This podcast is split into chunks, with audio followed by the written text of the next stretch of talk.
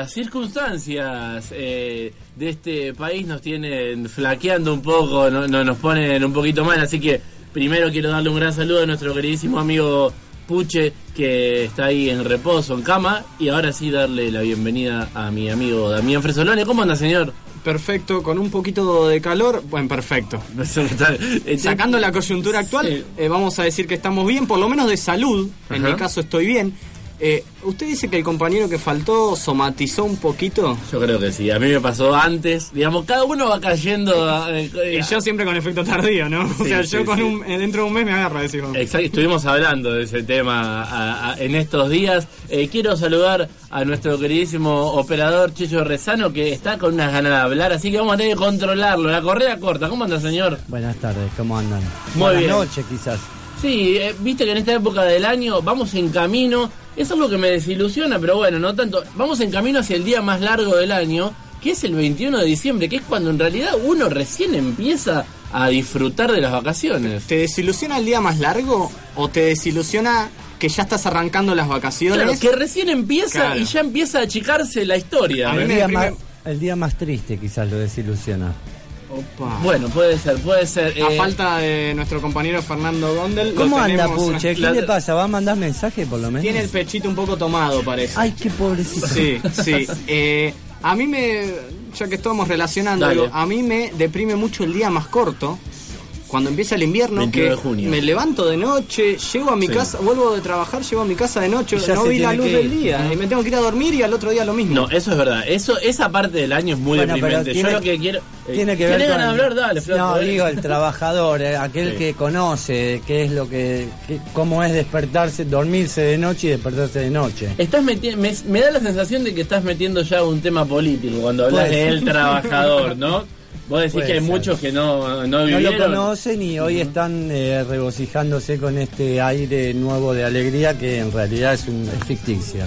Bien, yo lo que quería, a lo que iba es que el día más largo del año es el 21 de diciembre. A partir del 21 de diciembre los días se empiezan a cortar. Así y yo es. y digo, qué raro, porque el 21 de diciembre es cuando todos recién estamos finalizando nuestro año laboral y ya empieza a achicarse todo. Pero bueno, no, es que uno quiere deprimirse de más. Pero digo, podría ser el 21 de febrero el día más largo y, como que ya es el sumum. Sí, y ahora que pienso, ¿no? Digo, si alguien nos está escuchando desde Ushuaia, por ejemplo, o desde algún lugar de Tierra del Fuego, desde el sur mismo, si nosotros hablamos de que el día es largo porque son las 20 horas y todavía está de día, eh, quien viajó alguna Es vez allá, son las 23 y todavía está de día. usted tuvo la oportunidad y yo también, ¿no? Los dos tuvimos, exactamente. Ujú. ¿Cómo? eh, es increíble. A mí Yo- me pasó, me acordé de esto por una anécdota, me pasó que llamé a mi, a mi madre desde Ushuaia hace 3, 4 años atrás y le dije, bueno, dale, después a la noche hablamos y eran las 10 y pico de la noche. Claro. Eran las 22 y algo, ¿A le dije, me "Después a la vas a llamar? hablamos", Ya está. claro, pero No, estaba de día. Aparte, a la gente que nos está escuchando, digo, aparte de que eh, es muy lindo que tengan la posibilidad de conocer la ciudad de Ushuaia,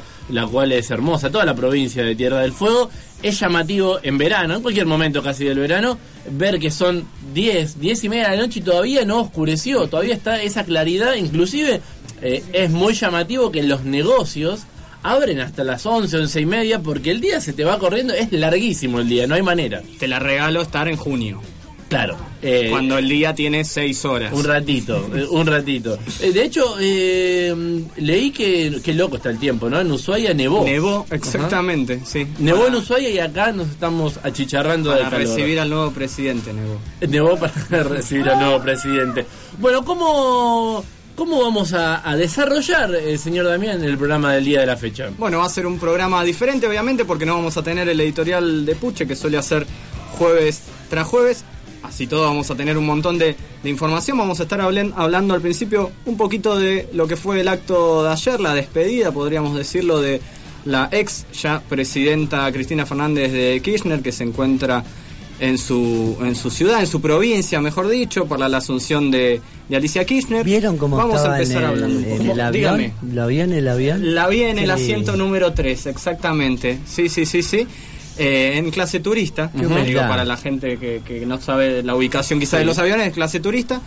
Eh, vamos a hablar un poquito de eso. ¿De qué más vamos a hablar? Vamos a hablar, bueno, aprovechando este pie de, de lo que fue el día de ayer, seguiremos un poquito con lo que pasó hace minutos nomás con los nombramientos y el, el nuevo capo cómico que tenemos de, de presidente de la nación.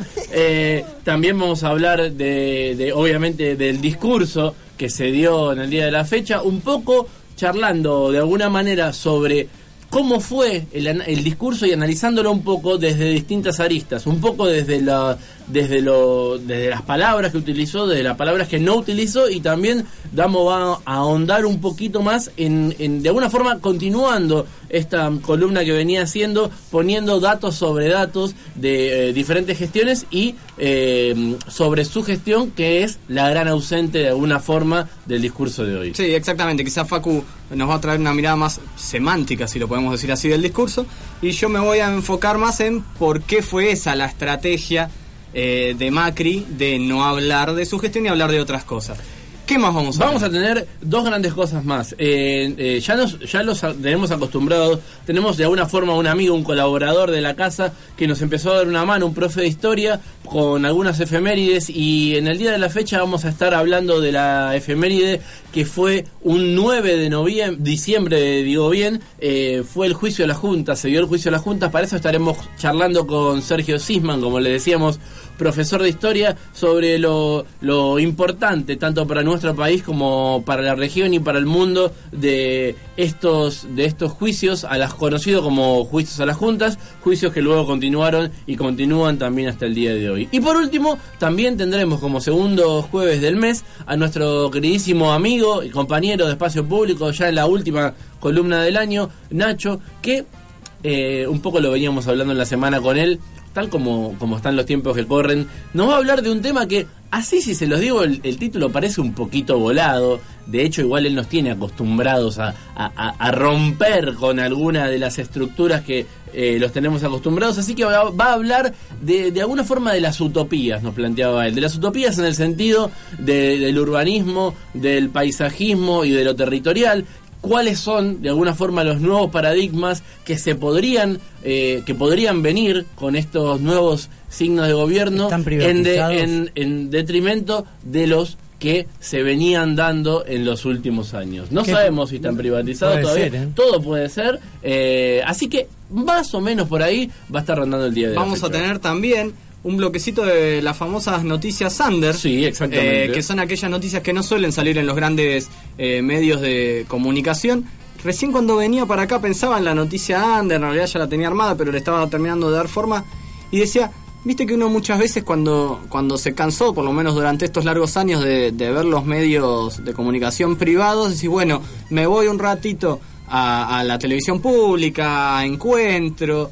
Digo, ¿y ahora? ¿Y ahora Digo, qué? Digo, el famoso relato. ¿Lo Sí. vamos a tener tanto en los medios hegemónicos privados como en los medios públicos?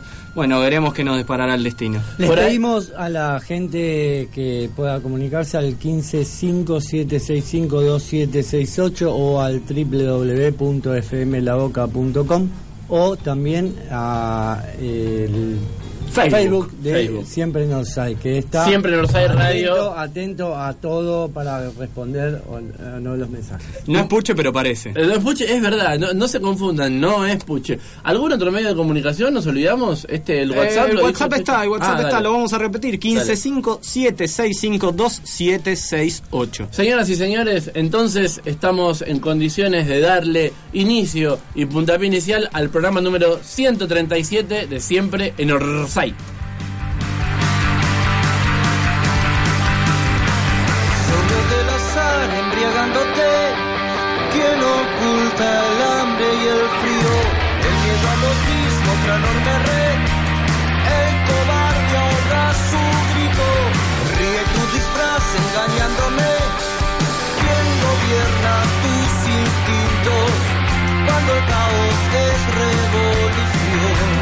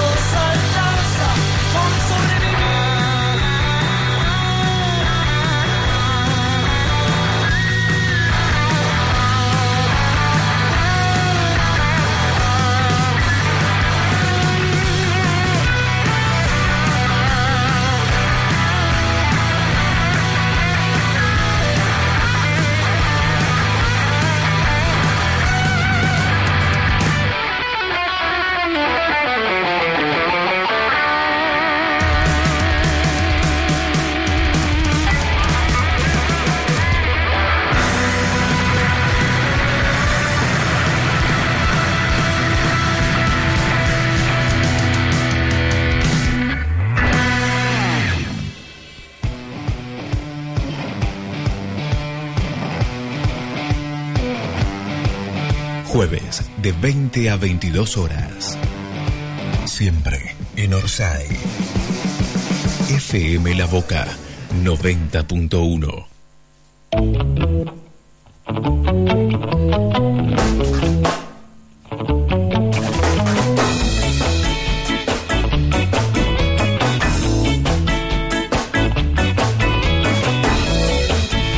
Seguimos en Siempre Norsa y bueno, como les comentábamos al principio, vamos a estar obviamente en esta primera primera hora, en estos primeros 40 minutos hasta las 21, eh, charlando un poco de todo lo que fue mm, lo que fue el día de ayer y de hoy, que fueron eh, fue un gran día, vamos a decir, de alguna forma, con muchas sensaciones, emociones y demás. Eh, nos gustaría comenzar con lo último que sucedió, que fueron los nombramientos de Mauricio Macri, nombramientos que se dieron en, en la casa del Bicentenario, ¿no? Algo que también fue muy significativo y, y fuerte a la vista, en el sentido que, a ver, ahí está, muy bien, en el sentido que la casa del Bicentenario es un lugar, de alguna forma, que el kirchnerismo creó, no para el kirchnerismo, sí para todos, pero es muy fuerte la imagen. Es fuerte la imagen, así como también es fuerte mm, escucharlo a Mauricio Macri bromeando, ¿no? Ya eh, relajado, eh, después de todo este día intenso, eh, y bromeando con todos sus ministros, y la verdad es que qué sé yo, quizás al 51% de la población le parece divino que, pueda hacer tantos chistes, que llame a George Clooney a uno de sus ministros. A mí la verdad que no me parece demasiado gracioso, porque eh, hasta parece una, una, una puesta en escena. Pero bueno, esto es el corolario de alguna forma de, de lo que sucedió ayer y de alguna forma cuando veíamos la plaza de hoy, era muy, muy raro ver cómo eh, horas atrás la plaza estaba eh, llena de otra gente, vamos a decir del 49%, eh, en donde también estabas vos, Damo, y me parece interesante, eh, independientemente de lo subjetivo que puedas que puedas contarnos, eh, cómo es cómo fue ese calor que se sintió, qué es lo que se sintió, qué es lo que lo que se veía más allá del discurso que uno lo puede escuchar en, en su casa, digo, qué es lo que esa sensación que andaba rondando por ahí que claramente es otra sensación de la que hoy rondó por la Plaza de Mayo. Sí, eh, es buena tu aclaración que decías desde el principio, más allá de lo subjetivo, y creo que es muy difícil cuando no, no se trata de un acto oficial, digo, porque en el fondo lo de ayer que se vivió en Plaza de Mayo no fue un acto oficial, el acto oficial eh, fue dentro de la Casa Rosada, que fue eh, eh, descubrir el, el, busto de Néstor Kirchner, que no duró más de 15 minutos, uh -huh. que estaba la expresidenta Cristina Fernández de Kirchner, acompañada de Evo Morales, y, y además creo que a ella misma se la notaba digo, más preocupada por lo que estaba pasando afuera de Plaza de Mayo que por, eh, por terminar con ese último acto oficial que era la agenda presidencial realmente.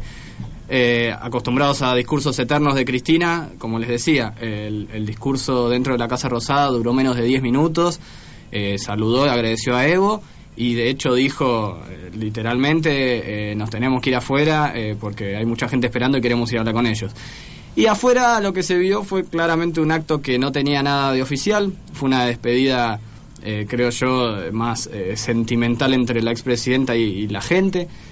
Eh, para analizar la, la, cantidad de gente que fue, creo que no, no, vale mucho hacerlo, ya que estamos acostumbrados, digo, si sabemos que una fuerza que tiene el kirchnerismo es la capacidad de, convocatoria, digo, esto fue así a lo largo de los 12 años.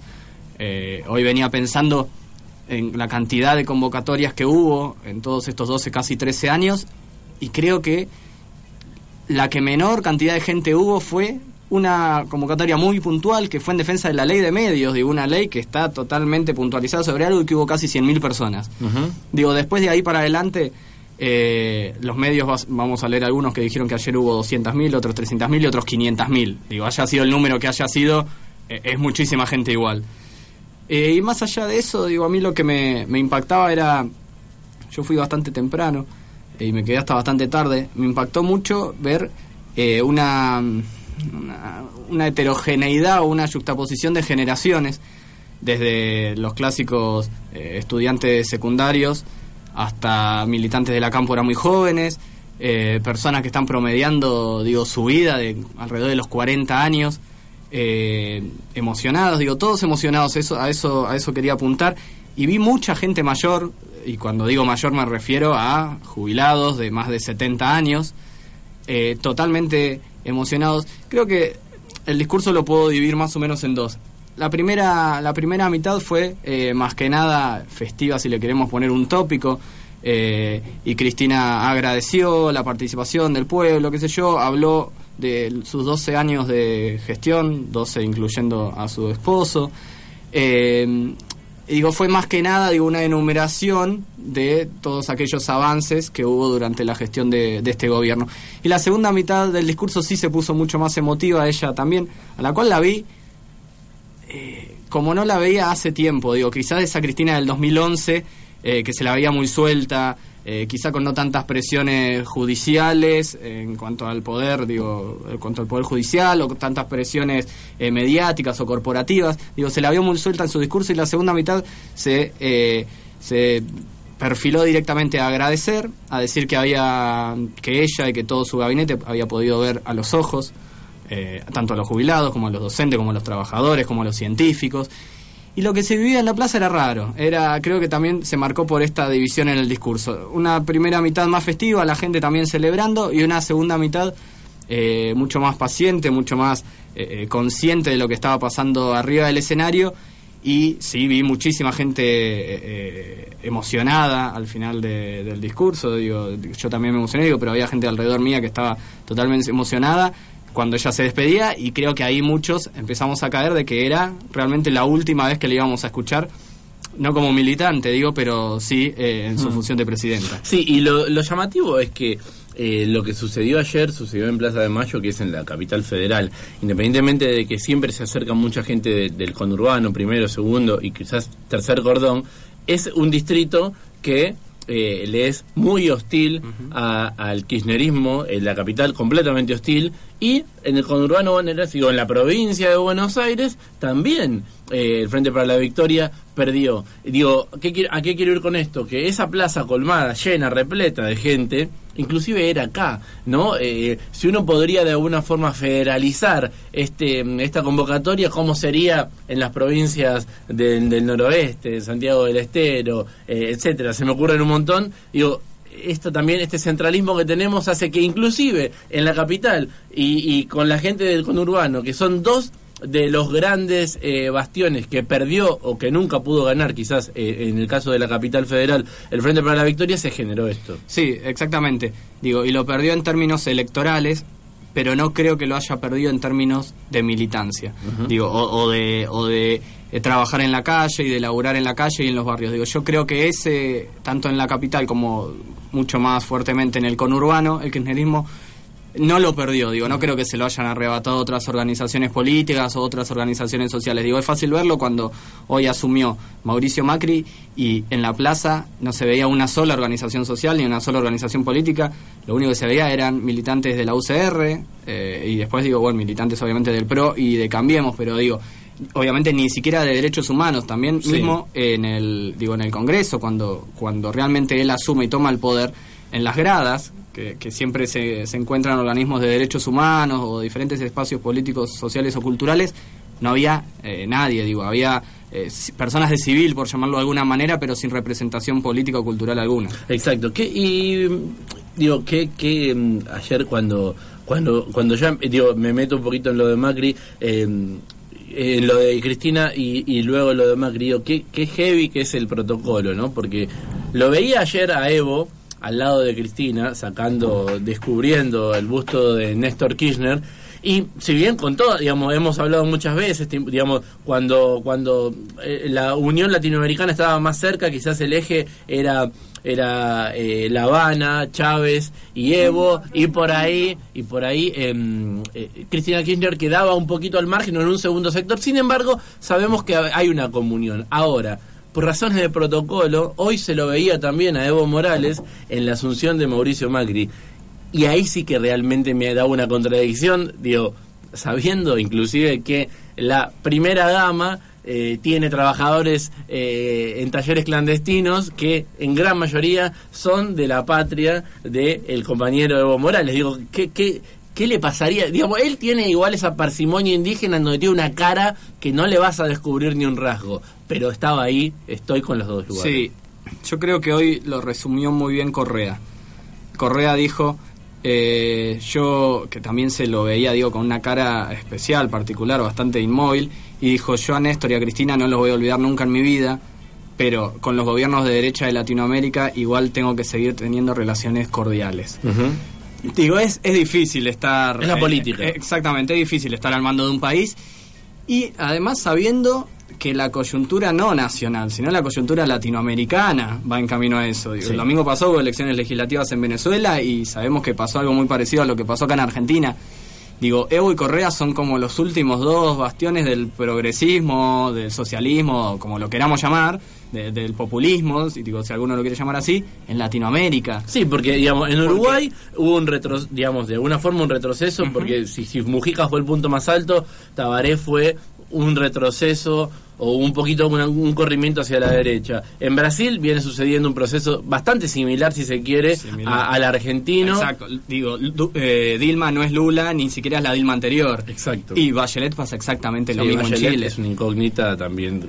Eh, digo, creo que, que es eh, un, un movimiento que está haciendo todo el bloque regional. Y Evo y Correa, obviamente, fiel a sus ideales.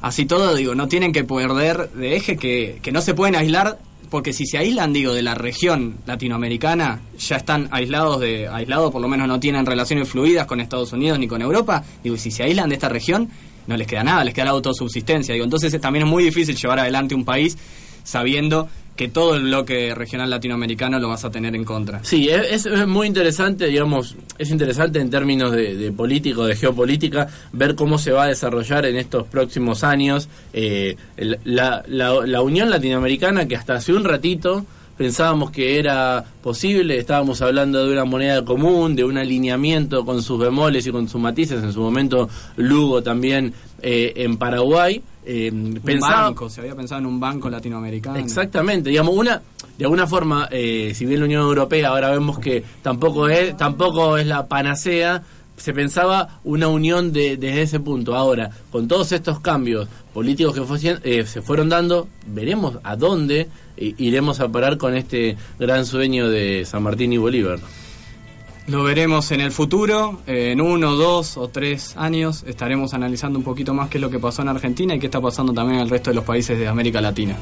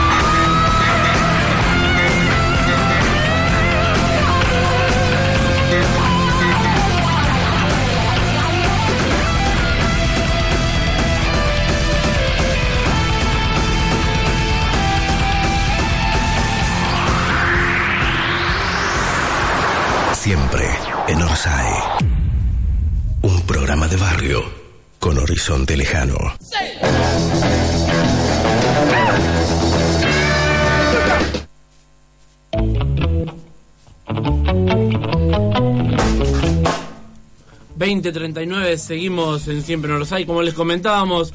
...ahora nos vamos a mm, abocar un poquito al, discurso de, hoy al mediodía... ...del presidente electo Mauricio Macri. Mm, hay muchísimas cosas para analizar y para pensar de este discurso. Me parece que es interesante eh, que lo podamos eh, leer eh, y, escuchar y, y- reflexionar eh, pensando que es un discurso que obviamente como ya se vio y también se escuchó y, ya se supo para quienes no pudieron verlo ni escucharlo en el momento, fue un discurso leído. Leído hasta inclusive, hasta el- como recién lo charlábamos, en los momentos en donde él necesitaba ponerle más emotividad al discurso, donde agradecía y demás, quizás se trababa justo en ese momento y era donde quedaba más evidente eh, que estaba leyendo el discurso. Al mismo tiempo lo que, lo que me gustaría recalcar es que cuando uno escucha sobre todo el discurso, no cuando lo lee tanto, sino cuando lo escucha, está tan pensado eh, a nivel eh, de, del discurso, digamos, no quiero decir de marketing, pero sí, sí del análisis del discurso que utiliza una cantidad de palabras que se repiten muchas veces y esas palabras eh, suenan a cuestiones positivas. No importa si el mensaje final de la construcción de la oración o del párrafo es vacío, sino lo que importa es que las palabras que se vayan diciendo y remarcando suenen eh, bellas al oído, que palabras que a nadie le, resultaría mal eh, eh, para cualquiera o para un discurso de gobierno. La palabra amor, la palabra unión, la palabra diálogo, la palabra creatividad, la palabra crecimiento, la palabra desarrollo, la palabra innovación, la palabra trabajo en equipo, la, la palabra entrar en el siglo XXI, aprender el arte del acuerdo, todas estas palabras eh, suenan bien, digamos, nadie niega que no son palabras esperanzadoras. Ahora, cuando esas palabras no tienen atrás un contenido específico, y más a, máxime hablando de un presidente electo, no se entiende o se puede entender más como un motivador, como un pastor evangelista, o en este caso, me atrevo más a decir, a un Ravi Shankar eh, en, el ar- en el arte de vivir, digamos. O sea, todo lo que, las, las, digamos, las cosas que, aparte de estas palabras, las cosas que Macri propone eh, como sus pilares, los nombró varias veces, pobreza cero, narcotráfico y unir a la Argentina, esos fueron como sus tres pilares y lo repitió una y otra vez, son las cosas que no hizo en la ciudad de Buenos Aires. Y ese es el gran y ese es el gran ausente. Obviamente también ahí él mismo dice lo de la urbanización de las villas y parece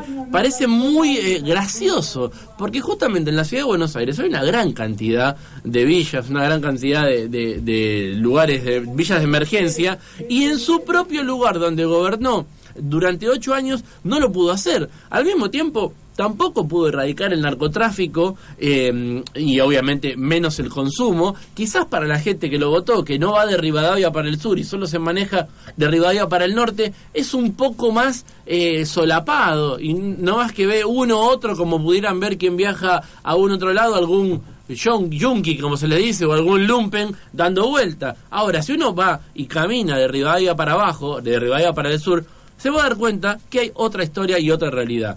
Obviamente no tengo la mm, posibilidad de denunciarlo, pero conozco muchos compañeros, sobre todo docentes, que es donde me manejo, que trabajan en, en Soldati, en Pompeya, en Barracas, en Lugano, y se sabe claramente que hasta hay cocinas de droga en la ciudad de Buenos Aires. Bueno, eso tampoco lo pudo hacer. La pobreza cero, claramente, en la ciudad de Buenos Aires, otra vez, el que va de Rivadavia para abajo, tampoco lo pudo erradicar y estamos siempre hablando del distrito más pequeño, o uno de los más pequeños, el más pequeño creo, y el más rico a la vez. O sea, los tres pilares de su gobierno son los tres pilares de los ocho años que estuvo en la ciudad más rica del país, lo que no pudo hacer. Eso, sumado a las palabras lindas y bellas de, motivación eh, que puede uno ver en un coach también de, de empresa, claro, hace un discurso bonito. Ahora, no se mete en ninguno de los lugares en donde uno tendría que esperar propuestas concretas para un presidente electo. Sí, lo que decía Facu eh, es tal cual. Yo mm, cuando pensaba, le- leía el discurso, primero lo escuché, digo, después eh, tuve la oportunidad de leerlo, eh, de la misma manera que lo leyó él. analizaba, digo, cuál fue la estrategia que utilizó para llevar adelante ese discurso y no otro.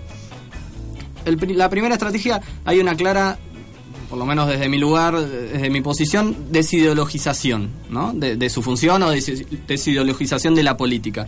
Digo, en muchos, en muchos lados del discurso, si uno lo, lo analiza, eh, dice que no importa si seamos de derecha o de izquierda, no importa si seamos peronistas o antiperonistas, digo, más allá de ese blanco y negro constante que usa Macri y todos sus funcionarios, los primeros también a la vez en recalcar que hay que cerrar la famosa grieta y que hay que unir a la sociedad, pero son los primeros también en poner este contraste de polarización entre derecha, izquierda, peronismo y antiperonismo.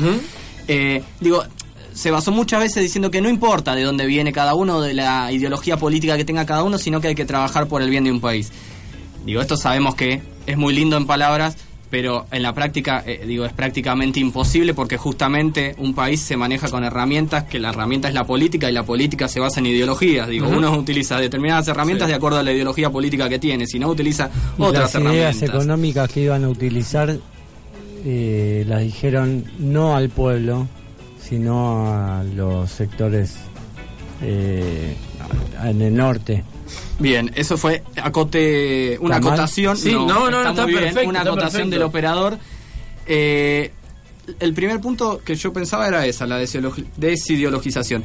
El segundo es que despersonificó su discurso.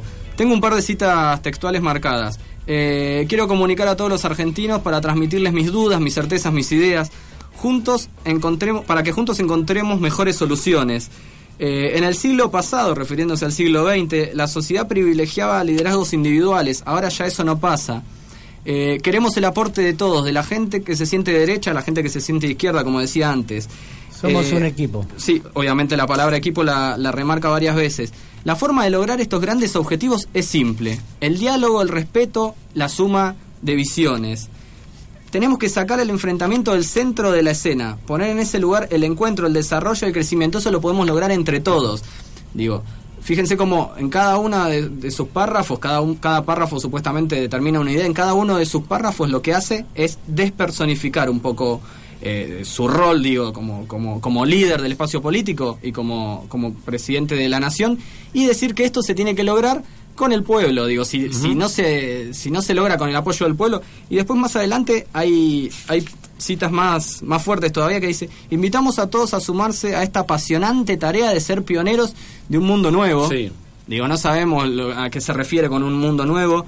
Eh, después esto lo voy a dejar más para adelante cuando Dale. habla de la justicia y una justicia independiente.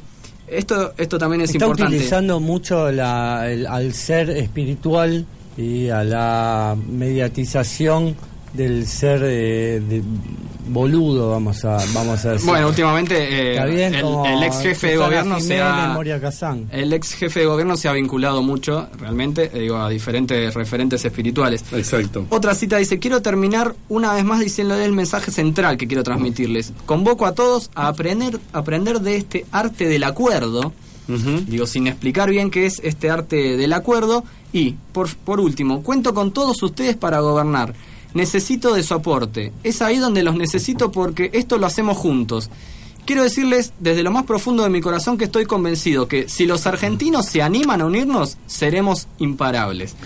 Digo, siempre delegando su responsabilidad en el otro, en el pueblo, en la gente, en los ciudadanos, en quienes lo votaron y en quienes no lo votaron, digo, pero deslindando un poco sus responsabilidades particulares. Exactamente, yo eh, lo que quería decir tiene que ver justamente con lo que lo que remarcabas. Eh, por un lado, esto nombraba en su discurso el proyecto común, ¿no? Un proyecto común. ¿Cuál es el proyecto común, digamos? Porque está bien, yo me sumo a tu proyecto común, pero ¿cuál es tu proyecto común, digamos? O sea, no me voy a sumar a cualquier cosa. Decime qué vas a hacer y yo veo si me sumo o no me sumo. Después, esto que está de moda, ¿no? Que, mm, que es como una frase, ya casi un cliché de, de quienes están en- enfrentados con, con el Frente para la Victoria y con otras organizaciones políticas que no sean el, el macrismo, el tema de la falta de... eh, la eh, basta de enfrentamiento.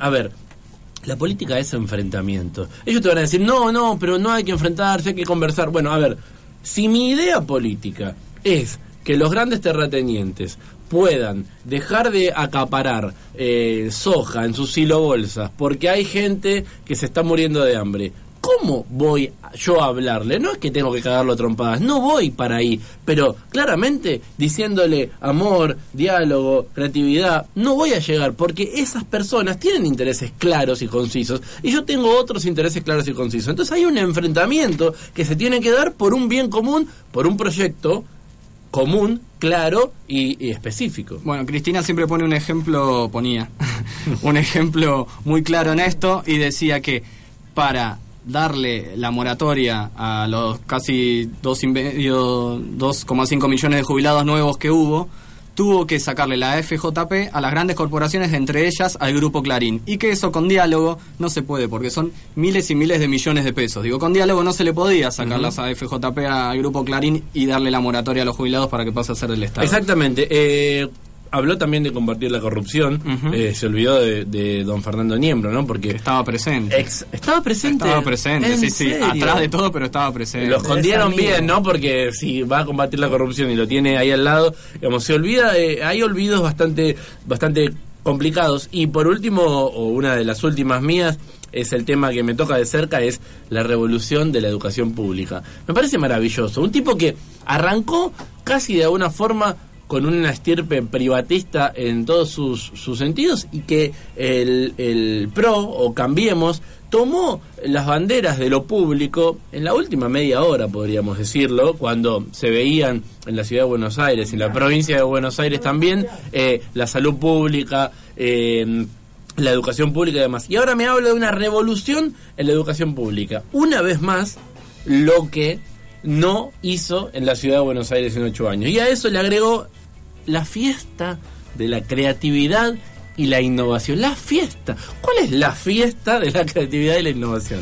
No, bueno, el término fiesta lo usa mucho y obviamente, digo, después lo que, lo que hizo en el balcón de la Casa Rosada fue evidentemente una fiesta de 15 prácticamente. Yo les decía que había anotado tres puntos estratégicos en el, en Sí. el discurso, que uno era la desideologización, la otra la despersonificación de él como, como, como figura máxima del Poder Ejecutivo, y la tercera era no hablar de su gestión durante los ocho años de la Ciudad de Buenos Aires que fue el trampolín, digo, para, para la presidencia de la nación. Sabemos que la carrera de Macri fue de presidente de Boca, trampolín para la jefatura de la ciudad de Buenos Aires y el trampolín de la jefatura de la ciudad de Buenos Aires a la presidencia de la nación. ¿Querés que lo dejemos para el próximo Dale. bloque? Es- Son los ocho años de Mauricio Macri que obvió de alguna forma en su discurso. O sea, lo que no dijo es lo que en un ratito vamos a hablar. Siempre en Orsay.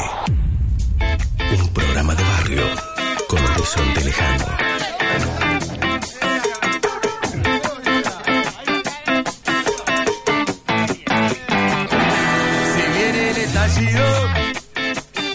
Si viene el estallido de mi guitarra, de tu gobierno también.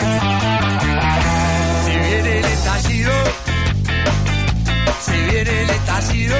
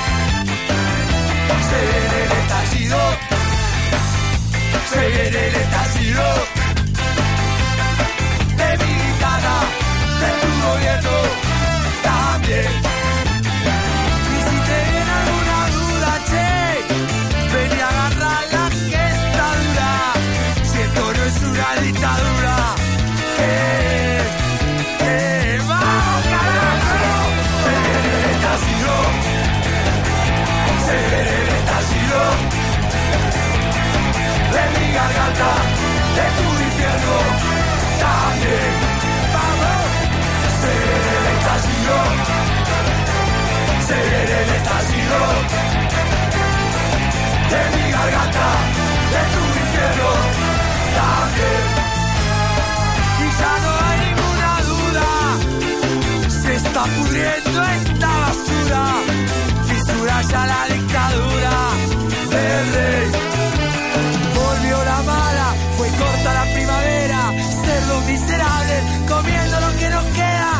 Se llevaron la noche, nuestra última alegría, gente poniendo huevo para salir de esta arena.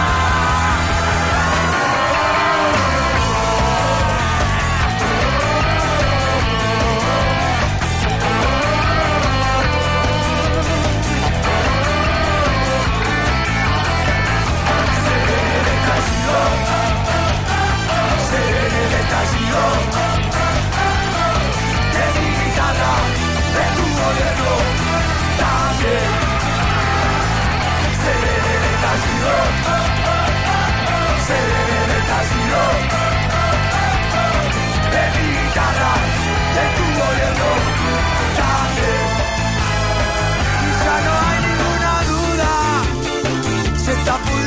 esta basura. Si esto no es una dictadura, ¿qué?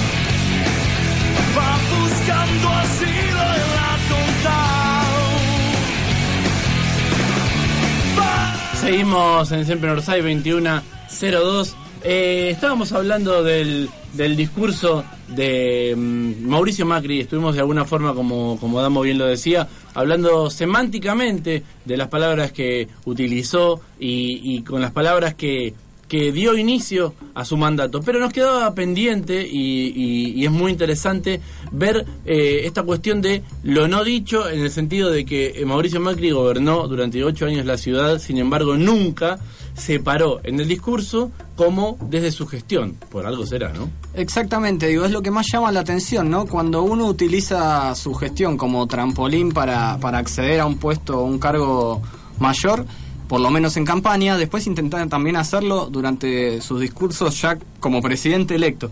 No es el caso, no es el caso de Macri. Si uno analiza todo el discurso, que son siete páginas de, de Word, eh, únicamente hay tres propuestas que si bien no son propuestas claras en cuanto a eh, cualitativas, sí son eh, conceptos eh, precisos. Que dice, vamos a universalizar eh, la protección social para que ningún chico quede desprotegido. Esa fue la primera. La segunda, vamos a trabajar para que todos puedan tener un techo. Y la tercera, vamos a urbanizar las villas para transformar para siempre la vida de miles de familias. Son las únicas tres propuestas que uno encuentra en las siete carillas del discurso de Mauricio Macri. Después más adelante empieza a nombrar la educación, nombra la salud y nombra la vivienda en general, no solo la urbanización de las villas. Pero siempre, como, hacemos como decíamos recién, sin hacer referencia a su trabajo realizado en la ciudad de Buenos Aires. Porque si uno agarra estos cuatro ejes que recién mencionamos y que son los que Macri puntualizó en su, en su discurso, y ve en esas cuatro áreas qué pasó en la ciudad de Buenos Aires, los números no le son favorables. Ahora, si agarra esas mismas cuatro áreas, o las cuatro o cinco principales, y ve los números que hubo en Nación del 2003 a la fecha, sí son números eh, muy favorables, digo. Y ahí está la estrategia de no llevar su gestión en el discurso para que nadie se la pueda comparar con la gestión actual. Digo, cuando habla de educación, que Facu lo nombraba hace un rato, ya en este programa nos cansamos de mencionarlo, que redujo tres puntos el presupuesto destinado a la educación. Cuando habla de vivienda, también hizo lo mismo con el IBC, que es el Instituto de la Vivienda de la Ciudad de Buenos Aires. De 2,5 pasó al 1,5, o sea, recortó el presupuesto del IBC casi un 50%, un 42%, eh, por ciento para ser, para ser más, más puntuales. Cuando habla de salud, también redujo dos puntos el presupuesto participativo en la ciudad de Buenos Aires eh, destinado a la salud, o sea, a los hospitales porteños. Después hay otros, otros temas que él ni siquiera los mencionó, porque ya son del ámbito nacional, y que son obviamente los que uno hubiera querido eh, escuchar. Por ejemplo, uno de los ejes puntuales en los que, a los que Macri lo llevó a ser presidente electo es el tema de la economía. Sabemos que mucha gente vota eh, no por ideología, no por corazón, sino por el bolsillo. Y supuestamente las grandes diferencias que iba a tener el gobierno de Mauricio Macri con el pasado gobierno de Cristina Fernández de Kirchner era la economía. No habló del tema económico en ningún momento de su discurso. Nombró al pasar el tema del trabajo, obviamente sin llevar una propuesta clara también, y no se refirió ni al PBI, ni a las reservas del Banco Central, que fue un tema que en la campaña utilizó muchísimo, ni a la deuda del país. O sea, ¿a qué voy con esto? Todos los temas que utilizó mucho durante su campaña presidencial no los llevó a cabo para nada en este primer discurso presidencial. Le voy a dar unos indicadores de, a nivel nacional del país que explican por qué no mencionó en su primer discurso como presidente estos indicadores. Habló de que vamos a generar más trabajo. Obviamente esto suena bien al oído de todos, pero no dio precisiones de cómo lo va a llevar a cabo. En el 2003 la desocupación era del 17% y este año Macri recibe un país con una desocupación del 5,9%. Lo mismo pasa con el PBI. ¿Qué es el PBI? El PBI es el, el valor agregado que produce el país en bienes y servicios. O sea, Sí. con esto se mide más o menos si un país crece o decrece económicamente, ¿no? Obviamente, cuanto más produce, más bienes y servicios produce, está en crecimiento y cuanto menos produce, está en decrecimiento. Acá tenemos la cifra del INDEC y las cifras de la UBA, porque mucha gente cuestiona las cifras del INDEC. Vamos a decir las dos. Según el INDEC, en 2003 el PIB era de 500 mil millones aproximadamente y eh, el 2014 cerró con 800 mil millones. Y según la UBA, para traer otros indicadores que no sean los del INDEC, Otra fuente. Exactamente. Según la UBA, en 2003 era de 250 mil millones y Macri recibe un país con un PBI de más de 400 mil millones. Estamos hablando de casi el doble. Lo mismo pasa con las reservas. ¿Qué son las reservas? Es la moneda extranjera que tiene el Banco Central de la República Argentina, eh, para, digo, como, justamente como reserva para utilizar. En 2003 las reservas eran de 13.500 millones de dólares. Macri recibe un país con reservas de 25.800 millones de dólares, más del doble de las reservas que estaban en 2003. Y por último, la deuda. ¿Qué pasó con la deuda en Capital Federal? Por eso es un tema que tampoco Macri la, la toma en cuenta en su discurso. La deuda, desde que Macri llegó al gobierno de la ciudad de Buenos Aires hasta que Macri se fue, o sea, en este 2015, se cuadruplicó. O sea, la deuda externa de la ciudad de Buenos Aires se cuadruplicó durante los ocho años de gestión de Macri en la ciudad de Buenos Aires. ¿Qué pasó con la deuda en el, a nivel nacional? En el 2013 era del 116% del PBI. ¿Qué es esto? O sea, el PBI es un número X. Bueno, la deuda era mayor al PBI. Teníamos más deuda que lo que generábamos nosotros de plata. Superaba. Exactamente, un 116%.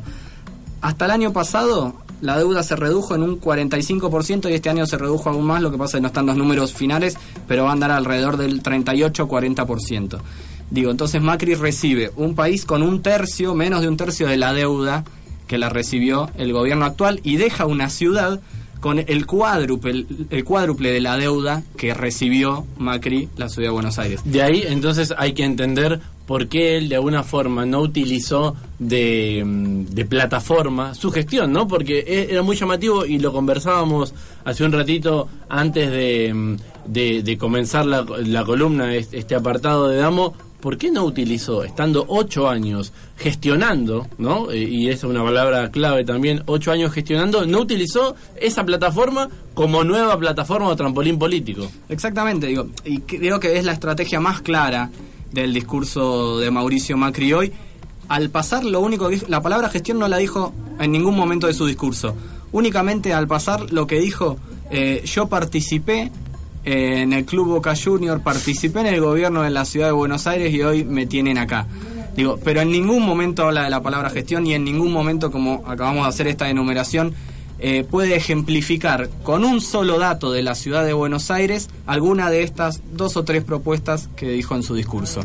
Creo que no, no hay más nada que no hay más nada que agregar a lo que Damo dice y es una de las de las cuestiones llamativas, una más de las cuestiones llamativas del primer discurso del presidente electo.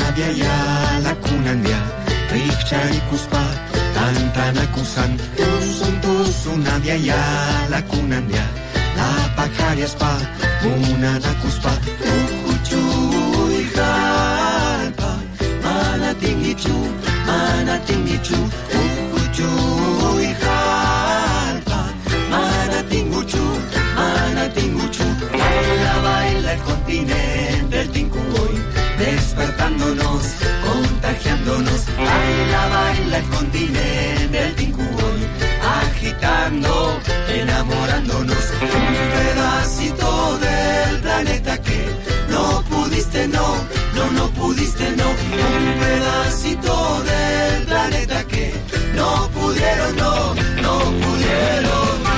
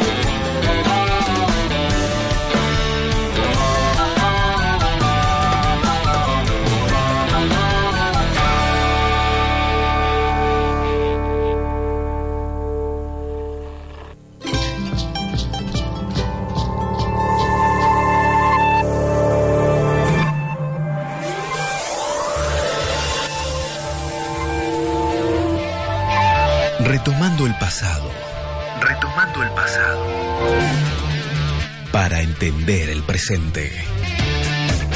Efemérides de la resistencia y de las otras.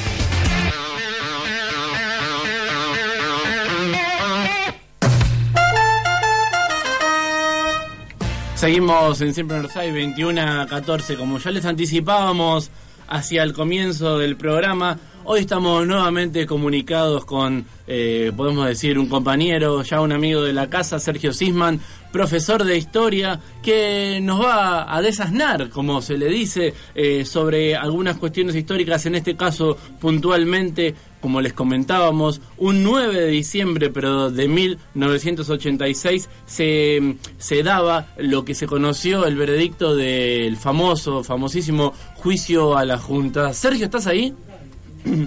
Eh, Facundo y muy buenas noches a la audiencia. Muy bueno. Eh, buenas noches. ¿Cómo estás? ¿Vos todo bien? Muy bien, muy bien, un poquito golpeado con el resultado de Huracán ayer, pero de pie. No sabía si decírtelo, porque sabemos que este programa eh, tiene un tinte político, pero no se olvida nunca de, las raíces barriales. Pero bueno, vamos a dejarlo para concentrarnos en lo que nos atañe hoy. Eh, era muy interesante lo que nos planteabas en el sentido de cómo desarrollar un poquito esta efeméride tan importante para, para la Argentina y también para el mundo. Un poquito pe- empezar a, a comenzar a hablar de lo que fue la transición entre mm, la dictadura y la democracia y cómo nace este juicio de la Junta que tiene su veredicto, como bien decíamos, un 9 de diciembre de 1986. Sí, creo que hay que retrotraerse a 1982, que es el principio del fin de la última dictadura cívico-militar que se había iniciado con el golpe de Estado el 24 de marzo del, del 76. Un 1982 marcado por una creciente movilización popular, callejera, que empieza a repudiar los efectos del plan económico implementado por Martínez de Oz, que empieza a rechazar eh, las violaciones sistemáticas a los derechos humanos y empieza a reclamar por una apertura económica y que sin lugar a dudas está marcado por la guerra de, de Malvinas entre ese 2 de abril y 14 de junio que es donde las Fuerzas Armadas se rinden ante las fuerzas eh, británicas. A mi entender, Malvinas va a implicar el último intento de la jerarquía militar argentina por relegitimarse frente a la sociedad, con esa intención de mantenerse o perpetuarse en el poder. La derrota y la manera en que se produce la, la derrota, la- eh, dicha derrota en, en la guerra va a generar la renuncia del presidente de facto de aquel entonces, Leopoldo Galtieri, en julio del 82, la asunción de Reinaldo Viñone y ya ahí la decisión de hacer una transición ¿eh? hacia una reapertura democrática. Ahora, en esa transición, en esa transición, eh, Reinaldo Viñone Sí. Declara en septiembre del 83, un mes antes de las, de las elecciones presidenciales, decreta la autoamnistía de pacificación nacional, en la cual él, él o ellos, de- se- declaraban eh, extinguidas las acciones penales que emergían de los delitos cometidos en la llamada lucha contra la subversión. Y ponían como fecha, ponían como fecha desde el 25 de mayo de 1973, Claro. argumentando que habían realizado un servicio a la patria en un contexto de guerra contra la subversión que desde el punto de vista de ellos atacaba los cimientos, los valores cristianos y occidentales de nuestra de nuestra sociedad. Así que nuestra naciente democracia, de, con la asunción de Alfonsín en un 10 de diciembre de 1983, surge con esta ley que impediría cualquier tipo de eh, condena, juzgamiento, eh, investigación sobre los delitos cometidos en torno al terrorismo de Estado. Bien, en ese, en ese, en esas circunstancias, en ese contexto, en esa coyuntura, luego van a hacer lo que es eh, la CONADEP y lo que va a llevar a los juicios, ¿no?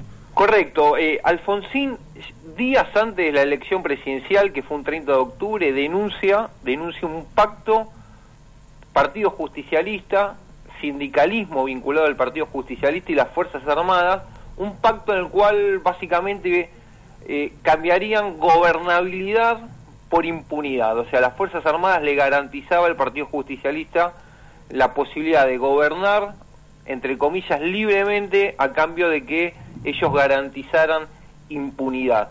Ese pacto, el- lo que termina en una elección tan que venía muy pareja, termina de eh, darle a Alfonsín el triunfo gana un- el 30 de octubre, asume un 10 de octubre y el 15 de, el 15 de, de- perdón, gana el 10 de octubre, asume el 10 de diciembre y el 15 de diciembre, a cinco días, con la reapertura del Congreso Nacional, clausurado dur- durante la etapa dictatorial, para mí hay un hecho trascendental que la historia lo pasa muy de alto, es que una de las primeras medidas de ese Congreso es derogar esa ley de autoamnistía y permitir la creación de la CONADEP. Sí. Entonces, habilitar, habilitar el juzgamiento eh, y, y generar un instrumento de investigación de eh, sobre los crímenes que el terrorismo de Estado había ejecutado en los en los últimos años. Bien, esta CONADEP va, eh, va comienza a funcionar y, llegamos a, justamente de alguna forma eh, eh, rápidamente para pasar a, este 9 de, de diciembre de 1986 donde se da esta famosa frase nunca más y, y también eh, si podés comentarnos un poco el juicio y la trascendencia, ¿no? Porque si bien para nuestro país es muy importante y fue una punta de, de lanza para, para juicios que hasta el día de hoy siguen haciéndose en nuestro país, eh, tomó una trascendencia eh, más allá de las fronteras de la Argentina.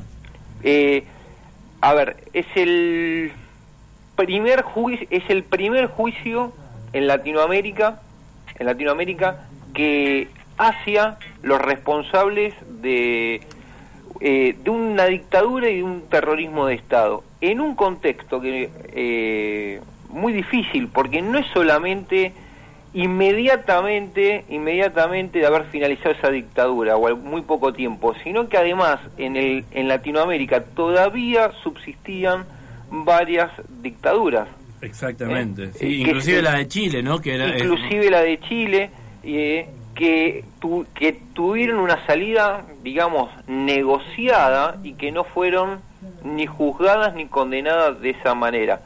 Eh, llamada en el mundo, bueno, se lo conoció como el Nuremberg argentino. Eh, tuve la, la dicha de poder hace unos años estar con Julio Estracera, el fiscal, y él me decía la mal llamada Nuremberg argentino, inclusive hay un documental, hay un documental con ese nombre sobre el juicio a la Junta, y él me explicaba que en el, el Nuremberg, en Nuremberg fueron los vencedores los que juzgaron, fueron los vencedores los que juzgaron al nazismo. Claro. En este caso fue la- una sociedad civil totalmente devastada, totalmente devastada, muy condicionada, muy condicionada, en una democracia muy muy frágil, la que logró juzgar a sus propios verdugos. Exactamente, sí, me sí, sí. cuestionaba, me cuestionaba el término.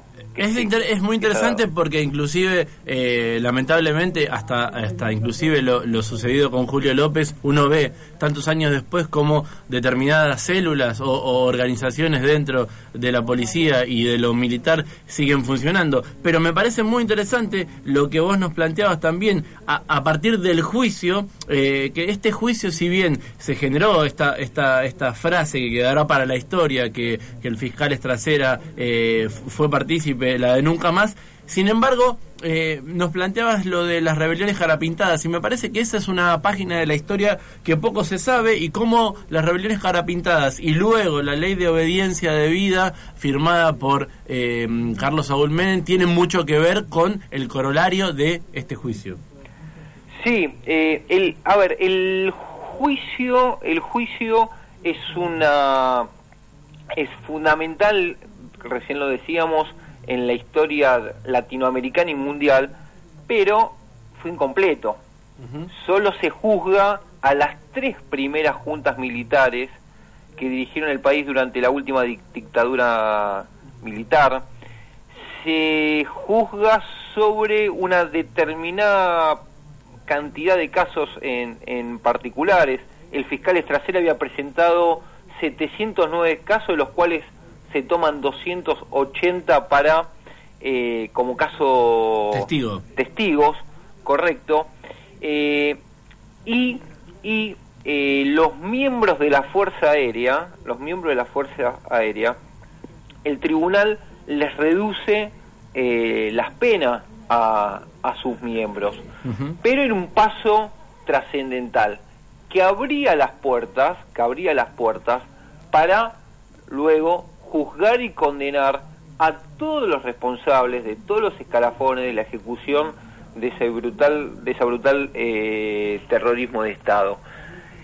En ese contexto, en ese contexto, cuando termina el juicio de la Junta, si se abre la puerta a seguir con los juzgamientos eh, a los responsables, es cuando se produce la primera rebelión carapintada, la cual nos amenaza fuertemente a la democracia y tuerce la voluntad, me parece que eso es lo más grave, del entonces presidente de la Argentina, el doctor Alfonsín, que termina negociando dos leyes que les va a garantizar eh, impunidad, que son las leyes eh, de punto final y la ley de obediencia debida. Eh, Exacto. Eh, esto de alguna forma es como la mancha, si se quiere, que, que le quedó también a- al doctor eh, Raúl Alfonsín, si bien tuvo la valentía de poder llevar adelante y de una de las primeras medidas, como decías, un 15 de diciembre, ni bien se reabrió el Congreso, luego este pacto eh, hace que eh, sea bastante oscuro, ¿no? Sí, sí, sí, se se esas leyes garantizaron impunidad a una gran parte de los responsables de la ejecución del terrorismo de Estado, aunque eh, los miembros de la Junta permanezcan eh, su gran mayoría eh, detenidos por el juicio a la Junta. Lamentablemente, ese círculo de impunidad se empieza a cerrar cuando durante la presidencia de Menem se declara el indulto con con argumentos muy similares, con argumentos muy similares a los que hizo Reinaldo Viñone la eh, su famosa ley de autoamnistía. Muy Eh, la idea de pacificación nacional, reconciliación nacional eh, y dejó en li- dejó en libertad a todos los que el juicio de la Junta había condenado. Sergio, te agradecemos muchísimo, la verdad, muy claro y ojalá pueda seguir colaborando con nosotros, pues la verdad que es eh, muy lindo poder escucharte. Acá también te saluda Adamo, un, un amigo y conocido tuyo también. Bueno, muchísimas gracias Facundo, un saludo eh, a la audiencia y reiterar, bueno, la importancia eh, para el mundo en general, para Latinoamérica en particular, del juicio a la Junta, porque creo que marcó, marcó que esta esperanza de poder hacer justicia sobre los crímenes de terrorismo de Estado que azotaron a toda la región y que, bueno, por suerte a partir del 2003 y el proceso político que se abrió, se pudieron derogar tanto las leyes de obediencia de vida como indulto y que permitió que nuevamente se juzgue y se condene a, a dichos responsables. Sergio, un abrazo grande, muchas Un abrazo. gracias. Un abrazo para todos.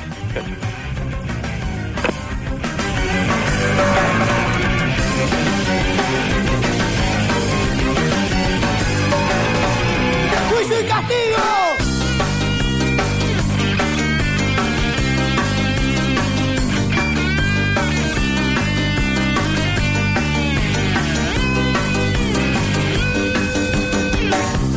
¿Dónde está Videla? ¿Dónde está Menéndez? Esta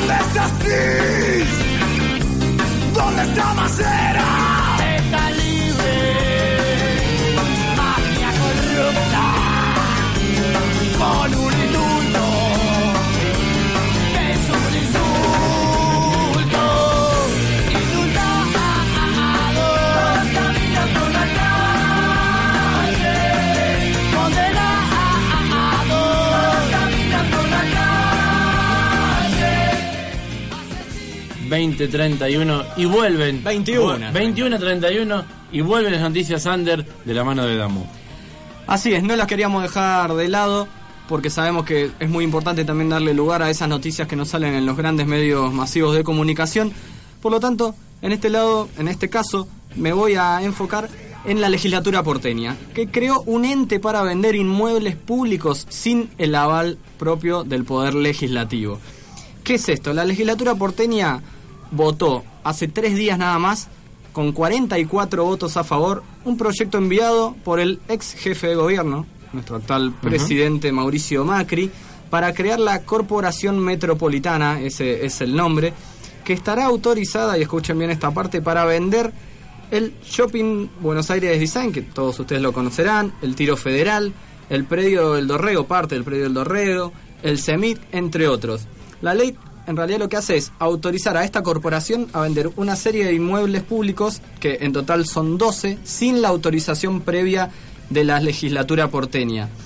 ¿Cuál es la diferencia? Cada vez que se quería vender un terreno o un espacio público tenía que pasar por la legislatura porteña cada uno de los proyectos de manera individual. Lo que hace esta corporación es, en manera de bloque, con les- el jueves pasado les habíamos contado que se votaron 98 leyes en la legislatura porteña, una eh, era uno de estos proyectos de ley. Entonces pasan todos estos predios directamente a la corporación metropolitana porque, como dice en el proyecto mismo escrito textualmente, son innecesarios para la gestión de gobierno actual. Por lo tanto, son 12 los predios que pasan a la corporación metropolitana y que dicha corporación puede venderlos, en realidad no puede venderlos, sino directamente los va a vender a distintos espacios privados.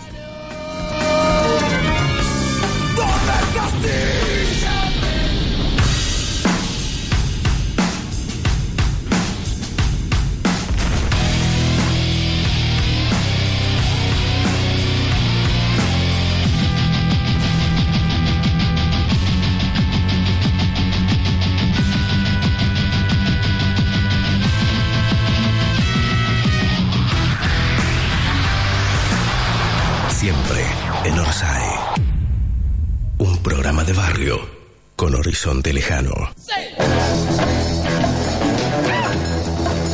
21 a 33, muy, muy, pero muy bienvenido. Ignacio Fleurkin. ¿Fleurkin o Fleurkin? La verdad que no lo sé. ¿Cómo Yo a lo largo, a lo largo- tu apellido, flaco? Y es que tampoco conozco mi origen, ¿no? Sí. Ese es el problema que tenemos nosotros, no conocemos nuestro origen. Eh, no sé cómo se dice. De chico le decía Fleurkin, Fleurkin, Fleurkin. ¿En la escuela cómo te decían? Cualquier cosa. Flauti, Eh, fue- Fleurkin. eh, sí. Eh, vamos a decir, vamos a decir, Nacho, para nuestros oyentes que ya lo conocen, como nos tiene Nacho acostumbrado los segundos jueves de cada mes, estamos acá reunidos una vez más con una columna de espacio público que me atrevo a decir, a presentarla como ya lo hemos hecho, quizás un poco particular, no particular y por eso ustedes tienen que cambiar el dial, porque quizás es de las mejores digamos, nos planteaba Nacho hablar de las utopías. Y las utopías en el sentido de, de este cambio de gobierno y estas nuevas cosas que van sucediendo en la Argentina y que de alguna forma también nos trasladan a la región nuevos paradigmas, nuevas formas de ver y de pensar el territorio. Así es, Facu, y muchas gracias antes que nada. Y si me permite, voy a mandar un saludito a la querida Pipi y Chola que están escuchando ahora antes de empezar este pequeño viaje que vamos a hacer. Básicamente, digamos, eh, y en esta línea que venimos pensando de que hace ya varios programas venimos hablando de la cuestión territorial y la importancia que empieza a tomar eh, eh, la cuestión territorial y sobre todo regional eh, con el nuevo cambio de gobierno, ¿no? Y hoy el tema tiene que ver un poco con las utopías, básicamente porque creo que todos estamos frente a un nuevo escenario ahora, no solo nacional, local, sino que también regional, este, y a partir de eso se abren un montón de preguntas y de cuestionamientos que uno empieza a pensar, ¿no? Eh, recién hablábamos fuera del aire, digamos que nosotros que tenemos promediamos los 30, 30 y algo de años, eh, estudiamos y crecimos a partir de los 20 años cuando uno se empieza a formar bajo un mismo gobierno. O sea, es decir, que hace 12 años nosotros regimos con algo que consideramos normalidad. Entonces un montón de cuestiones que hoy ya las tenemos normalizadas, de pronto hoy se van a ver alteradas. Y con eso empiezan a cambiar algunas cosas. Vamos a ir de lo general, como siempre decimos, de lo general a particular, pero antes quería hacer como una anotación que fue el disparado, uno de los disparadores que me pasó, que ayer, eh, como acontecimiento democrático, fui a la plaza eh, a vivir ese momento. Este, si bien yo no soy, digamos, un kirchnerista fanático, me parecía que era como un momento democrático lindo para, para recordar y para grabar y para, para vivirlo sobre todo, ¿no? Y en eso uno empieza a pensar la cuestión de eh, la plaza, ¿no? La conquista de la plaza fue un tema que muchas veces lo hemos discutido y esta cuestión que tiene el peronismo de la masificación del espacio público, ¿no? Que como un tema como puntapié para esto es qué pasará eh, a partir de mañana o a partir de hoy, mejor dicho, sobre una serie de cuestiones.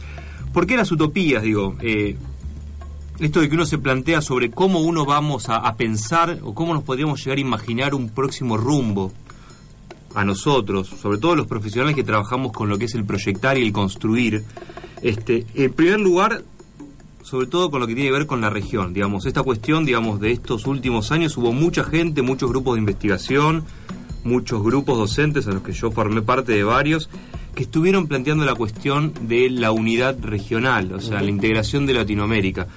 Esto es otro tema que siempre hablamos, digamos, de la vuelta al origen, por así se quiere, y es básicamente entender de por qué eh, Latinoamérica es particular, qué es lo que tiene de diferente al lado de otros continentes. Bueno, Latinoamérica o Sudamérica, también mejor dicho, como región tiene una fuerte impronta, digamos, geográfica.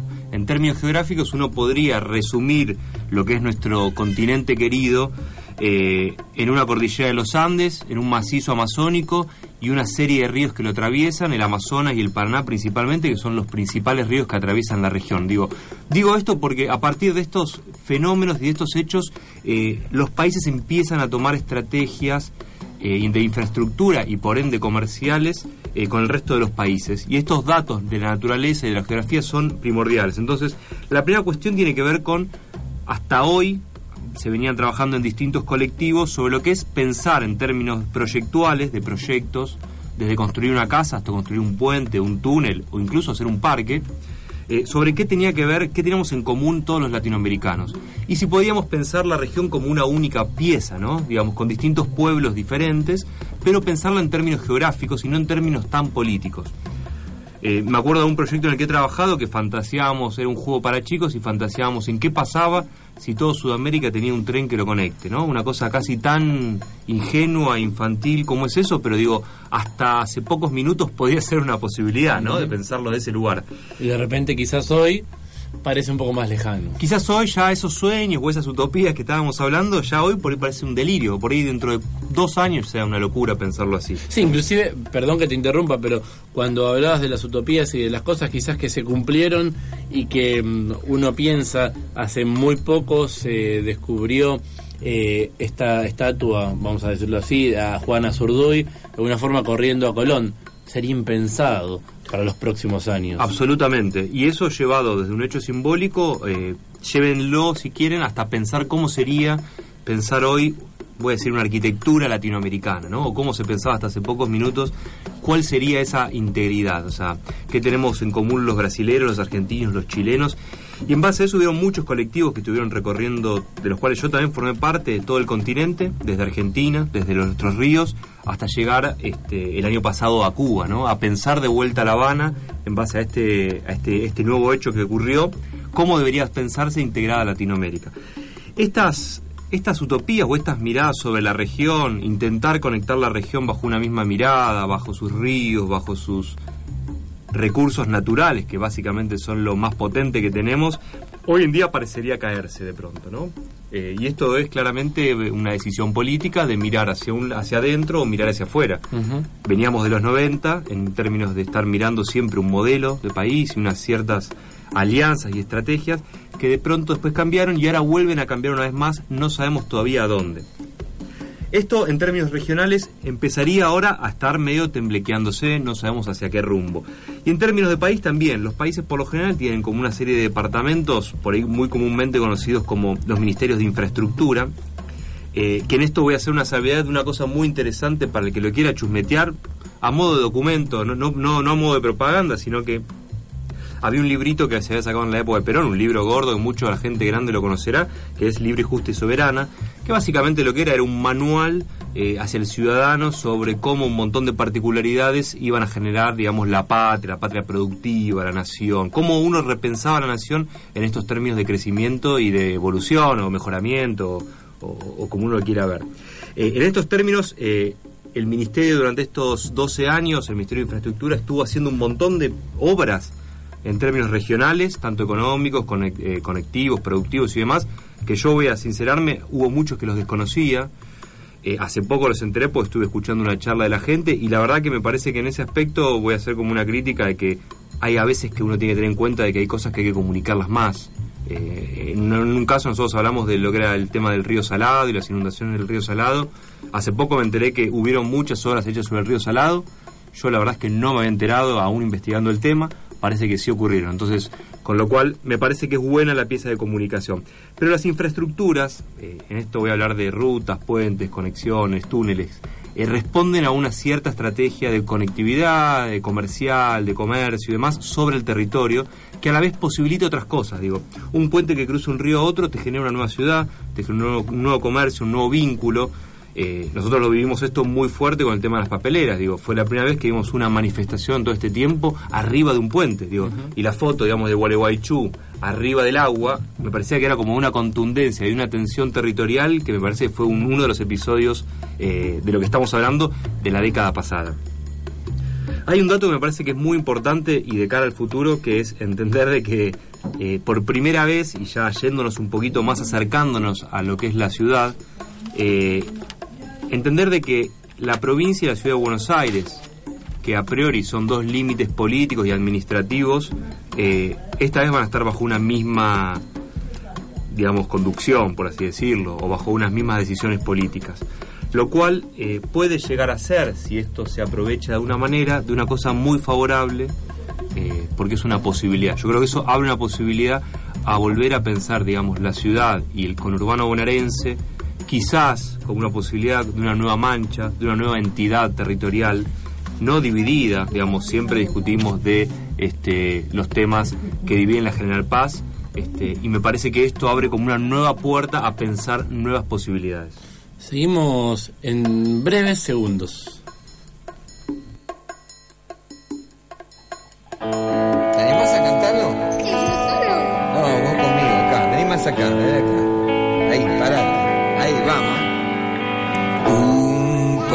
Paso atrás, un paso atrás.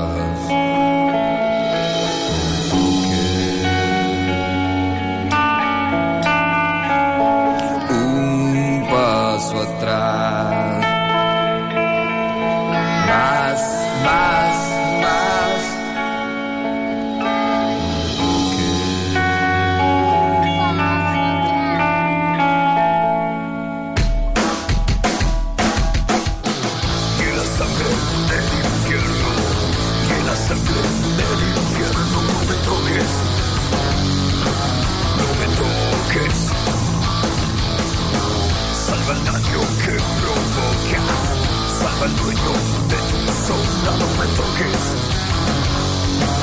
no me toques.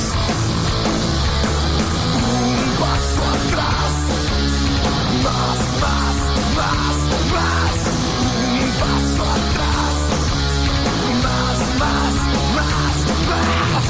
Saca tu sueño de mi almohada, saca tu mano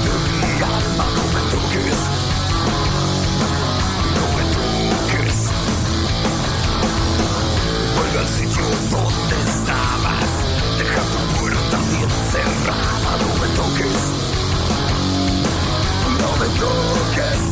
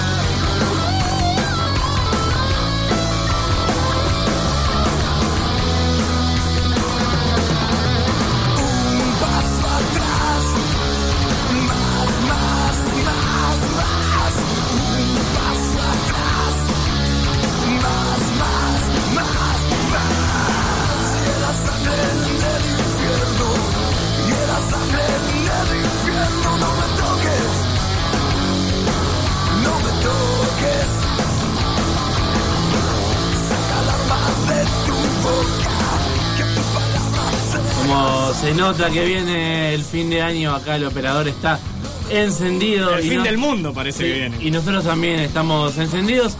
No queremos extendernos mucho porque tenemos justamente muchísimo para conversar con, con Nacho en nuestra columna de espacio público. Recién estábamos hablando este primer bloque sobre las utopías, sobre las cuestiones que, que podemos pensar que se, que se van a dar o cómo cambiarán los nuevos paradigmas en cuanto al territorio. Y también ahora Nacho nos quería hablar de, diferentes casos, cuestiones y un cierre de alguna forma del espacio público. Sí, eh, hay muchos casos, digamos, de utopías, uno lo puede analizar, digamos, en esto que nosotros recién les comentaba, estos grupos de gobierno que se arman para planificar cómo va a ser la estrategia de un país, hacia dónde va a crecer, hacia dónde va a tener recursos. Históricamente uno tiene imagen de esas mesas eh, estadounidenses muy grandes, llenas de militares, llenas de políticos y de economistas. Eh, bueno, es un poco así lo que sucede. Pero hace poco escuché un caso eh, que me parecía muy interesante, que es en la época de Allende eh, habían mandado a diseñar, este, Salvador había mandado a diseñar a Londres, había traído, perdón, de Londres un tipo que en esa época era una especie de ingeniero informático, y habían construido una máquina que no recuerdo el nombre, pero hoy en día vendría a ser como una computadora, como un fichín, como un videojuego de grande, que lo que hacía esa máquina era concentraba de alguna manera eh, todos los flujos comerciales económicos del país. Entonces era como una máquina que concentraba un montón de flujos en tiempo real sobre cómo el país vendía, crecía, bajaba su cotización, sus préstamos, sus intereses. Era una especie de consola, una especie de celular, estamos hablando hace bastante tiempo atrás, para la época era una cosa futurista, de este inglés este, que se quedó a vivir en Chile durante ese tiempo y lo habían puesto en práctica. Era una cosa como, digamos, de control, de que cruza infraestructuras, comercio, economía y demás de un país, iba midiendo cómo iba el país, una especie de, de computadora de país. Eh, lógicamente, cuando, cuando llegaron los amigos militares, esto fue destruido. Este, y ahí fue como el fin, digamos, también de esta, de esa, de esa fase De chilena. esa utopía. Exacto. Otras cosas que suceden raras, y las voy a contar en términos territoriales, este, en La Plata, La Plata tiene un puerto, este, que hace poco Scioli inauguró una nueva fase, unas nuevas, digamos, plataformas que tampoco se dio mucho a conocer, no se hizo una, como una mala prensa, pero que existentemente había dos frigoríficos muy grandes, que durante la época, digamos, de exportación de carne, los frigoríficos estaban a plenos. Los, fri- los frigoríficos estos de La Plata venían acompañados de una serie de casas, de la gente que vivía de los frigoríficos en estos lugares eh, por Ensenada y demás, todas estas zonas bajas, y que en un momento por una decisión política este, el, puerto de La Plata dejó de ser productivo, dejó de tener este comercio y por ende los dos frigoríficos quedaron cerrados, este, bueno, protestas, digamos, todavía estaban en la época, digamos, de los anarquistas y demás. ¿Qué pasó con esa gente? Mucha de esa gente se quedó durante un tiempo viviendo ahí, pero evidentemente por la falta de trabajo y de infraestructura tuvieron que mudarse e irse. Lo que sí le habían quedado eran unos lotes, unos terrenos, unas casas, que con el paso del tiempo y el abandono fueron creciendo. Quedaron como unas cosas obsoletas, unas infraestructuras obsoletas. Tiempo después, algunos que se han quedado en la región, los hijos lo retomaron esas tierras, fueron a buscarlas de vuelta, y lo que hicieron fue como reconquistar el territorio. Hoy estos lugares existen, eh, estos hijos de estos tanos de esa época recuperaron parte de las cosas que hacían los abuelos en las casas, este, y hoy están viviendo ahí en una suerte de selva, medio como unas comunidades que existen sobre el río de la Plata, que viven medio entre la naturaleza, el abandono y demás. Muchas de estas familias hoy en día tienen eh, fincas ahí, eh, producen vino, un vino que los italianos lo traían acá, pero al estar instalados en el río de la Plata tuvieron que hacer vino con uva chinche, hacían una serie de montículos de tierra elevados, con donde el agua entraba, regaba, quedaba un tiempo y después se iba, y arman un vino. Hoy en día hay una serie de bodegas que entraron de vuelta en el circuito legal de este vino rioplatense. Digo este como me parece un caso como simpático, incluso se puede visitar, de cómo a veces una decisión política deja una infraestructura obsoleta y cómo el tiempo después vuelve a reconquistarlo con otra lógica totalmente distinta y eh, postindustrial, por así decirlo si quiere. Pero bueno, quería cerrar un poquitito el tema este de con, empezar a volver a pensar la posibilidad de la región metropolitana de la ciudad de Buenos Aires eh, y lo que y lo que eso todo lo que abre este, en términos de eh, volver a entender, digamos, la geografía oculta, volver a entender los ríos, tener la posibilidad hoy de pensar los problemas eh, unificados por otras condiciones que no sean solo las administrativas y legales, con esto de la capital y la provincia, eh, el río para un lado, el río para otro, repensar muchas de esas infraestructuras naturales que existen en base a un nuevo, una nueva utopía posible. Puede suceder o puede no suceder, pero está todo como en un veremos y una posibilidad de proyectar hacia el futuro. Y de alguna forma te pregunto, ¿cómo, mm, digamos, esta, esta columna va cerrando este 2015? O de alguna forma se cierra hoy 2015 y, y- y, digamos, si es una utopía y uno puede pensar y repensar, hemos charlado muchas veces en tu columna sobre las diferentes formas de pensar, en este caso, el espacio público específico, por ejemplo, como se dio en la ciudad de Buenos Aires, hemos hablado del puente de la mujer, también se me viene la imagen que hace poquito estuve en Mar del Plata con otro gran eh, arquitecto que tiene las torres petronadas y demás, digamos, vamos a decir de alguna forma, una manera más extranjerizante y, de posicionar a las ciudades eh, a través de una persona que le dé un nombre en detrimento de eh, arquitectos, paisajistas y urbanistas argentinos, que no fue así, por ejemplo, como lo has traído en el caso del eh, Centro Cultural hasta ahora Néstor Kirchner llamado. Sí, me parece que eso es un buen dato, Facu, para tener en cuenta, ¿no? Porque ahora con esta suerte de apertura o modernización comillada, como se refería Magri en estos días, estar atentos a no perder, digamos, la esencia propia nuestra, nuestra, nuestra identidad, lo que es así, ¿no? Y no entrar en una suerte de vorágine de internacionalización de la ciudad de Buenos Aires. O sea, Buenos Aires sufrió durante todo este proceso algunos cambios, algunos positivos, otros negativos. Muchos de ellos son una reproducción de lo que sucede en otras ciudades, en muchos casos europea. Eh, vos decías el puente de Calatrava, de- podemos hablar de las paredes verdes que aparecen ahora en las autopistas Sí. y demás. Digamos, eh, cuidado con el tema de copiar los modelos, digamos, que desde un punto de vista es, es positivo porque te posiciona entre lo grupal, eh, pero por otro lado es peligroso para la identidad local, digamos. Va en detrimento de eso. Este, y en ese aspecto hay que tener mucho cuidado. Yo me acuerdo una cosa muy de chiquito, yo me crié, digamos, en La Matanza y íbamos por camino de cintura, a veces con mi viejo en el auto, y camino de cintura, de un lado teníamos como unos galpones, unas fábricas, del otro lado teníamos la Villa Palito, que en ese momento tendría algo así como unas ocho cuadras, y en ese momento se habían decidido en un bulevar central, que era la única obra que había hecho, digamos, en ese momento el, el municipio, era plantar unas palmeras. En el medio de toda esa situación, digamos, totalmente destruida, abandonada, carente de todo, habían plantado unas palmeras. Y qué loco esta imagen de los 90, ¿no? De, digamos, de la palmera, digo, lo voy a hacer, lo voy a hacer con un ejemplo muy Sí, fácil sí. de entender, qué nos representaba. Tenía una vecina que decía, mi viejo siempre que viene de Miami pone una palmera más en el jardín de casa, porque le dan ganas de no sé qué, ¿viste?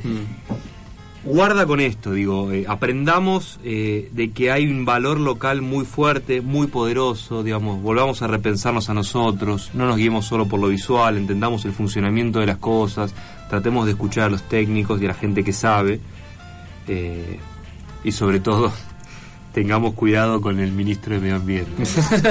Exactamente, sí. Eh. Y, y el ministro de Medio Ambiente que ya dijo que él, eh, digamos, no sabe mucho del tema, pero... Pero qué sentido común. Pero sentido común, claro. ¿Qué, qué hace, ¿Qué más hace falta para ser ministro? Sinceramente me quedo...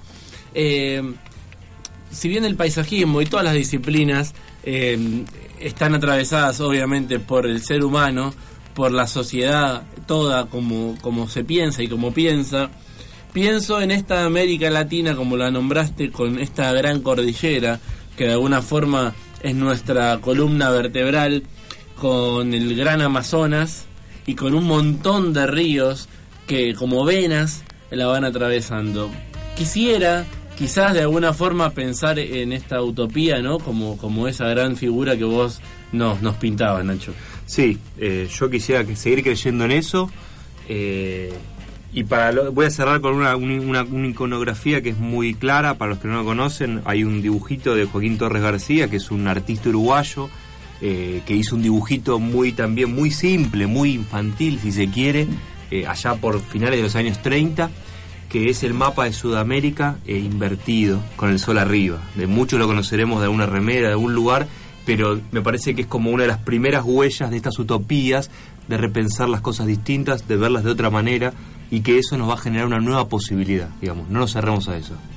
Nacho, una vez más, muchas gracias. Eh, se termina, se va terminando de a poco este 2015. Te agradecemos mucho de corazón. Bueno, muchísimas gracias amigos por todo este espacio, la verdad que siempre la paso muy bien. Este, y bueno, la verdad que no le deseo mal a nadie, pero si como en la plaza vamos a tener que en este tiempo volver a ganar la calle, digo, habrá que volver a salir y reconquistar el espacio que es de todos, ¿no?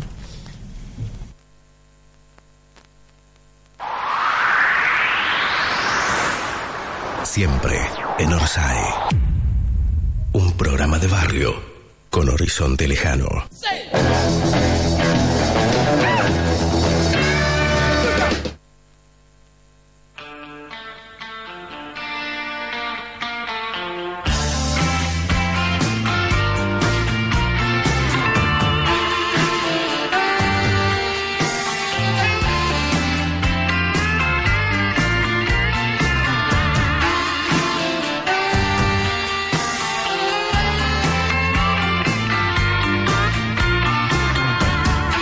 Seguimos en Siempre Orsay, la música nos dice que de a poquito, de a poquito nos vamos yendo y como aparte de Nacho, aparte de Damo y le mandamos una vez más un saludo muy grande para nuestro amigo Puche, eh, está acá mi señora, mi señora esposa en el estudio, Nahuel, un gran amigo de la casa y obviamente me doy el lujo porque me doy el lujo de tener en mi falda eh, y cerrar el programa este mm, segundo jueves de diciembre, anteúltimo programa de Siempre en Orsay, con mi hija. Así que, si antes cerraba largo, hoy sabes que te puedo hablar hasta pasado mañana, damos el cierre, es todo tuyo. No, eh, por mi parte agradecerle, lo tengo a Nacho acá, así que lo iba a hacer fuera de aire, pero quiero hacerlo en el aire. eh, por sus columnas mensuales, la verdad que aprendo muchísimo con tus columnas, quería decirlo al aire porque es la verdad, son sumamente pedagógicas. Obviamente felicitar a las dos personas que tengo acá a mi lado, a Facundo, a su mujer y a su hermosa niña. Y es el anteúltimo programa, así que nos podemos dar estos lujos de hacer un, un pequeño brindis. digo, Exactamente. sabiendo que el jueves que viene será por lo menos el último del 2015. Les traeremos novedades de qué haremos el año siguiente, en el 2016. Si estaremos, si no estaremos, si estaremos en este lado, si estaremos en otro lado. O si estaremos en la calle, como O dijo si estaremos en la calle, seguramente. Transmitiendo eso, de ahí. eso no nos va a quedar otra. Así que gracias a todos los que nos aguantaron durante todo este año. Y obviamente quédense para el jueves próximo. Por mi Gente, parte, le vamos a dar el pase entonces a Campo Platea. Muchas gracias a todos, Damo. Te queda entonces Sí. a vos, Damo, la tarea de cerrar como cierra. Puche siempre. Este siempre Orsay número 137 se va de la mano de Damo y Sofi. Sí, yo Dale. quiero que lo cante Sofi, porque como explica siempre Puche, este programa surgió, se generó en una pizzería del barrio de Floresta sobre Rivadavia, y que tres amigos entre cerveza y pizza lo denominaron de qué manera, Sofi. Siempre En Orsay. Chau.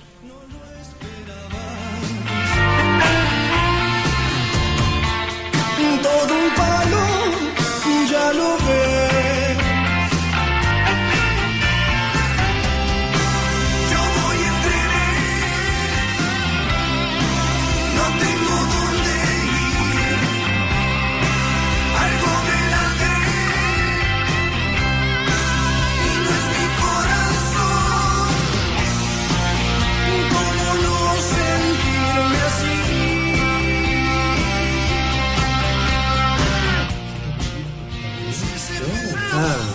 Interactiva.